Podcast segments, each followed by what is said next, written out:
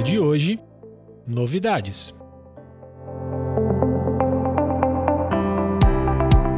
Salve galera, sou Vinícius Sanger, Developer Advocate na AWS para América Latina e tô aqui com vocês para falar das novidades.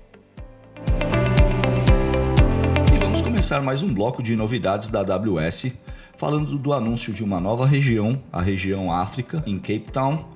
Então a África do Sul já contava com serviços de Edge Location, já contava com Direct Connect, agora tem serviços como AI, como Analytics, banco de dados, internet das coisas e empresas, desde startups, empresas enterprise ou setor público, podem executar os seus workloads na sua região em data centers mais próximos dos seus negócios. Isso mostra que a AWS está sempre procurando crescer a sua infraestrutura e os investimentos não param. Novidade muito legal para o mercado enterprise é o Amazon AppFlow. O AppFlow é um serviço gerenciado que permite que você transfira dados com segurança entre softwares SaaS, como Salesforce, Marketo, Slack, ServiceNow, e serviços AWS como S3, Redshift, em questão de cliques. Então você pode rodar o seu flow com a frequência que você escolher, baseado em um agendamento, em resposta a um evento de negócio, e você tem capacidade para poder fazer mapeamento, merge de dados, filtrar dados, validar dados e gerar dados enriquecidos e prontos para serem usados entre aplicações que você faz essa integração. Então, muito legal, uma novidade super bacana para o mercado enterprise e para quem trabalha bastante com integrações entre aplicações SaaS e a nuvem da AWS.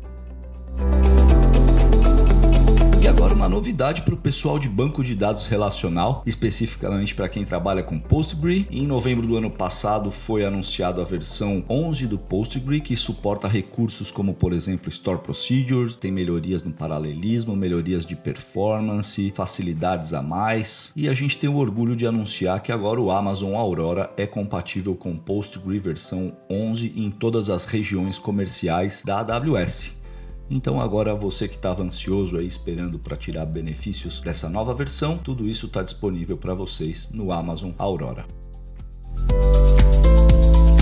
Outro anúncio bem legal é que agora o AWS Chatbot está disponível para todos.